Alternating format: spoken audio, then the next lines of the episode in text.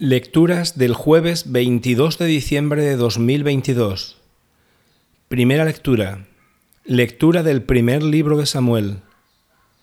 En aquellos días, una vez que Ana hubo destetado a Samuel, lo subió consigo, junto con un novillo de tres años, unos cuarenta y cinco kilos de harina y un odre de vino. Lo llevó a la casa del señor Asiló, y el niño se quedó como siervo. Inmolaron el novillo y presentaron el niño a Elí. Ella le dijo, Perdón por tu vida, mi señor. Yo soy aquella mujer que estuvo aquí en pie ante ti, implorando al Señor. Imploré este niño y el Señor me concedió cuanto le había pedido. Yo, a mi vez, lo cedo al Señor. Quede, pues, cedido al Señor de por vida. Y se postraron allí ante el Señor. Palabra de Dios. Salmo responsorial. Mi corazón se regocija en el Señor, mi Salvador.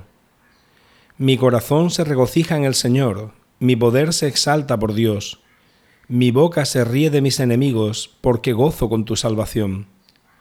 Se rompen los arcos de los valientes, mientras los cobardes se ciñen de valor.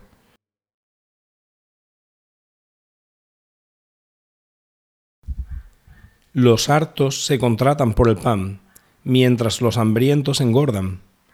La mujer estéril da a luz siete hijos, mientras la madre de muchos queda baldía. El Señor da la muerte y la vida, hunde en el abismo y levanta, da la pobreza y la riqueza, humilla y enaltece.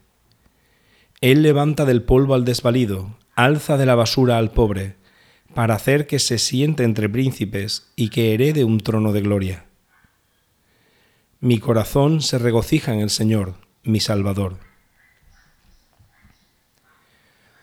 Evangelio. Lectura del Santo Evangelio según San Lucas.